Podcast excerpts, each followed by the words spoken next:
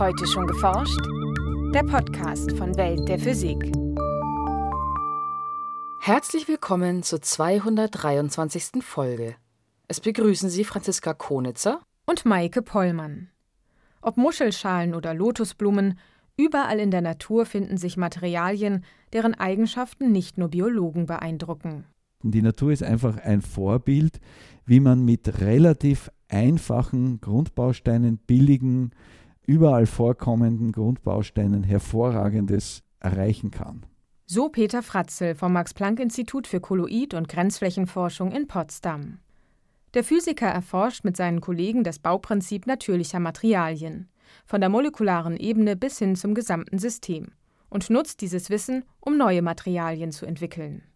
Mehr dazu im heutigen Schwerpunkt. In den Nachrichten geht es um die genaueste Zeitmessung eines Quantensprungs, um den Einfluss von Planeten auf die Gas- und Staubscheibe, in der sie entstehen, und um den Beitrag eines jeden Einzelnen zur Eisschmelze in der Arktis. Zunächst aber das Feature von Nora Kusche. Forschen an der Grenze zwischen Natur und Technik. Das ist Peter Fratzels Alltagsgeschäft am Max-Planck-Institut für Kolloid- und Grenzflächenforschung in Potsdam.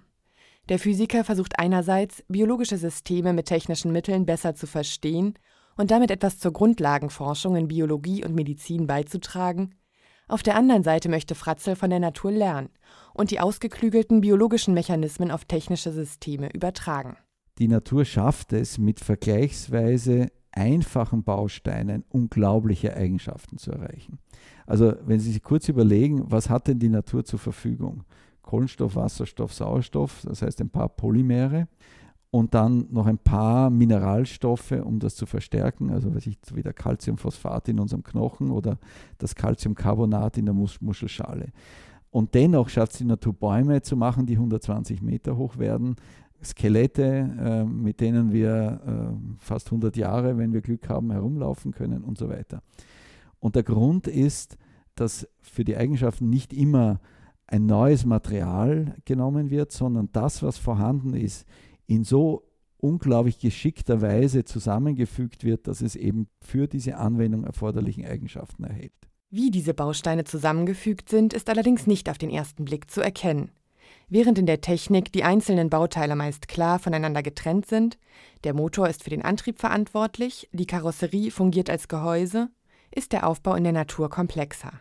Hier kann das Gehäuse gleichzeitig auch der Motor sein. Einer der nächsten Schritte in der Entwicklung von Materialien wird sicher sein, die Materialien mehr und mehr aktiv zu gestalten, sodass äh, Materialien nicht nur Stützelemente für, äh, für Bewegung oder Veränderung sind, sondern selbst zu dieser Veränderung und zu dieser Bewegung beitragen.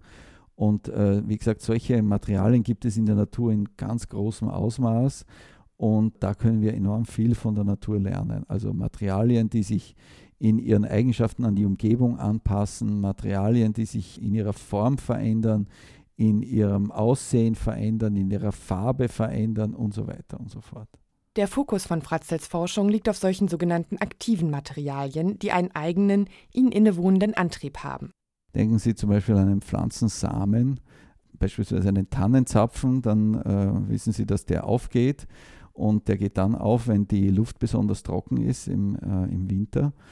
Und durch das Aufgehen kann es den Samen ausschütten. Und dieses Aufgehen ist ein äh, rein physikalischer Mechanismus. Also der wird nicht durch eine lebende äh, Zelle angetrieben, sondern das ist die Wechselwirkung zwischen Wasser und den zuckerbasierten Molekülen, also Zellulose und Hemicellulose, die sich in diesem Gewebe befinden. Wie die meisten Pflanzen ist ein Tannenzapfen aus Zellulose aufgebaut. Zellulose besteht wiederum aus langen Zuckerketten, die sich zu steifen, fast kristallinen Fasern anordnen. Beim Tannenzapfen sind die Zellulosefasern nach einem ausgeklügelten Bauplan mal längs und mal quer verteilt. Die trockene Winterluft sorgt dafür, dass das Material Wasser verliert.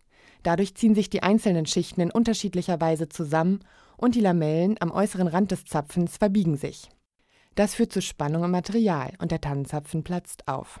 Also man kann sich das vielleicht kurz so einfach so vorstellen. Denken Sie an ein Bimetall, wo zwei unterschiedliche Metalle aneinander geklebt sind. Sowas verwendet man in der Temperaturmessung. Durch die Temperaturausdehnung dehnt sich das eine mehr als das andere und Sie kriegen eine Verbiegung.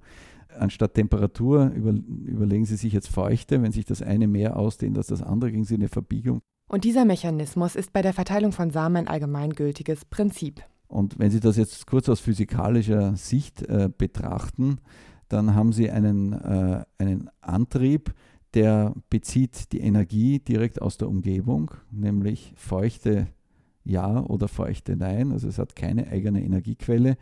Es bezieht die Information aus der Umgebung und bewegt sich sozusagen äh, als direkte Antwort auf die Änderung der Luftfeuchte wie von alleine. Architekten wie Achim Menges von der Universität Stuttgart machen sich diesen Mechanismus bereits zunutze. Sie konstruieren Fensterläden aus Holzstrukturen, die sich nach dem Vorbild von Blüten bei Sonnenschein öffnen und bei Regen wieder schließen. Ein anderes Beispiel sind spezielle Antennen, die auf Wärme reagieren und sich, ohne eigene Energieversorgung, zur Sonne ausrichten. Können Sie sich sofort vorstellen, dass solche Systeme unglaublich spannend sein können in der Technik. Und wir versuchen halt zu verstehen, wie man die Mikrostruktur von solchen Objekten aufbauen muss, um sich selbst bewegende äh, Elemente zu erzeugen.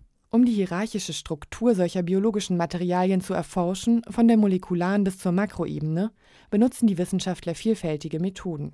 Wenn wir äh, beispielsweise in die Nanoskala blicken wollen, dann genügt es nicht, ein Stück äh, aus der Probe zu präparieren oder auf der Nanoskala zu studieren, denn einen Mikrometer weiter haben wir eine andere Nanostruktur. Das heißt, wir müssen multiskalen Charakterisierungsmethoden zur Verfügung haben. Also ich muss wissen, wie die Nanostruktur auf der Mikrometerskala sich verändert, weil, wie gesagt, ein Stück Holz oder ein Knochen oder jedes biologische Material ist äh, ein Mikrometer weiter, hat eine andere Nanostruktur als, äh, als zuvor. Und wenn die Struktur sich von einem Punkt zum nächsten verändert, verändern sich auch die Eigenschaften.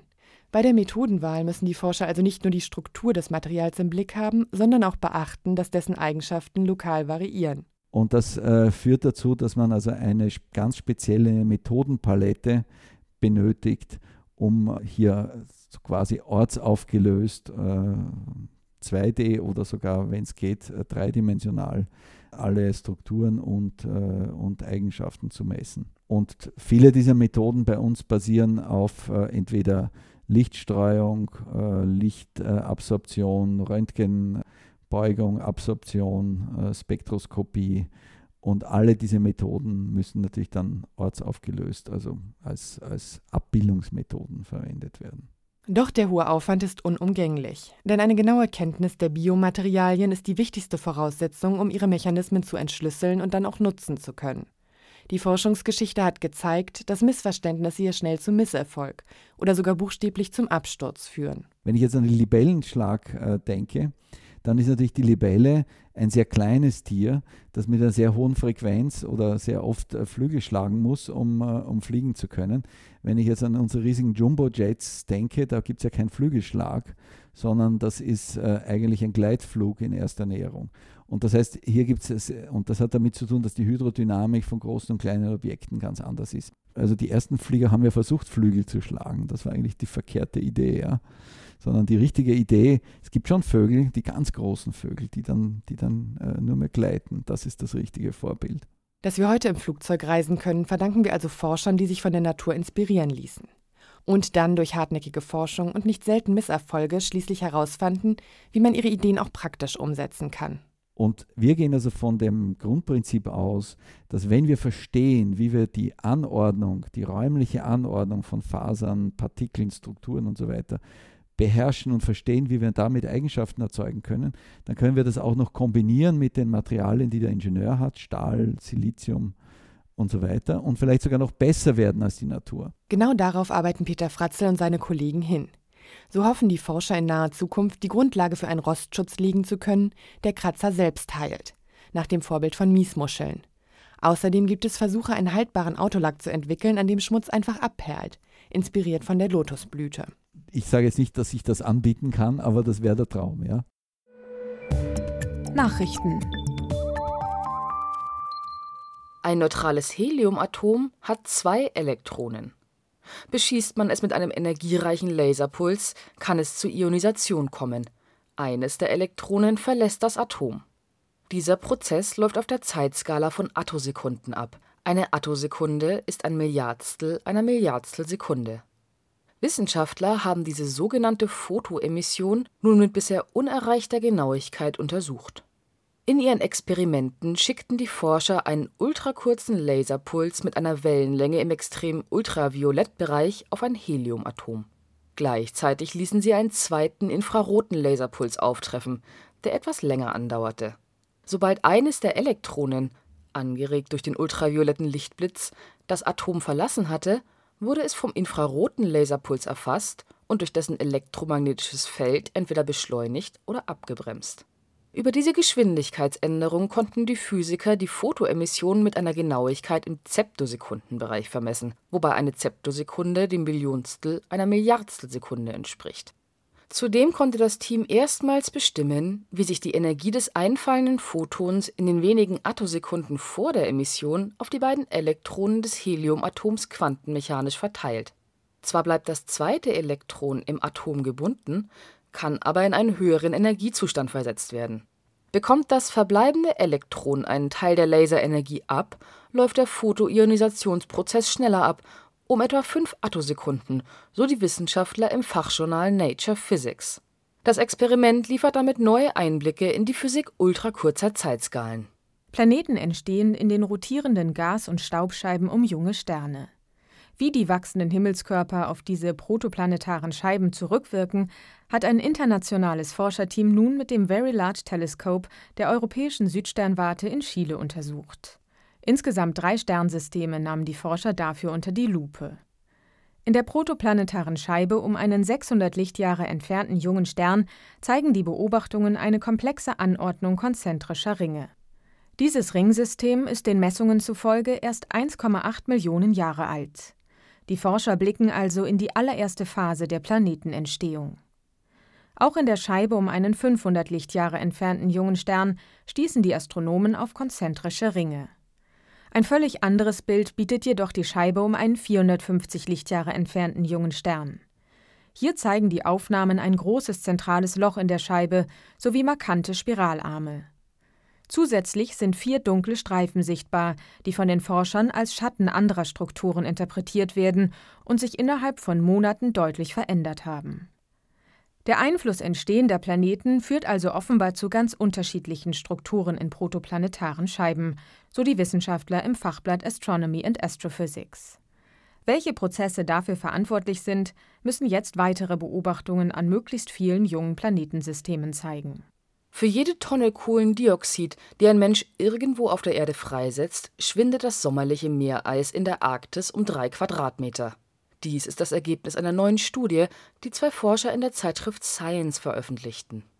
Anhand von Beobachtungsdaten untersuchten die beiden Autoren den Zusammenhang zwischen der Meereisfläche und dem Ausstoß von CO2 und fanden einen linearen Zusammenhang. Vereinfacht ausgedrückt erwärme sich das globale Klima pro Tonne Kohlendioxid um ein kleines bisschen, erklären die Forscher. Um diese Erwärmung auszugleichen, bewege sich die Kante des arktischen Packeises ein kleines Stück in Richtung Nordpol weil dort die Sonneneinstrahlung schwächer wird. Hierdurch nehme dann die Eisfläche entsprechend ab. Aus geometrischen Gründen ergeben diese Prozesse den beobachteten linearen Zusammenhang, so das Team. Klimamodelle zeigen ebenfalls einen solchen linearen Zusammenhang zwischen Meereisfläche und Kohlendioxidausstoß, kommen allerdings häufig auf einen deutlich geringeren Eisverlust pro ausgestoßener Tonne CO2 die Wissenschaftler vermuten, dass sich die Arktis in diesen Modellen zu schwach erwärme und das Eis dadurch einfach zu langsam schmelze. In den vergangenen 40 Jahren hat sich die Fläche des arktischen Meereises im Sommer etwa halbiert, was als eines der deutlichsten Zeichen der globalen Erderwärmung gilt. Das war's für heute. Bleiben Sie wissenschaftlich und laden Sie uns auch nächstes Mal wieder herunter. Welt der Physik wird Ihnen präsentiert vom Bundesministerium für Bildung und Forschung und der Deutschen Physikalischen Gesellschaft.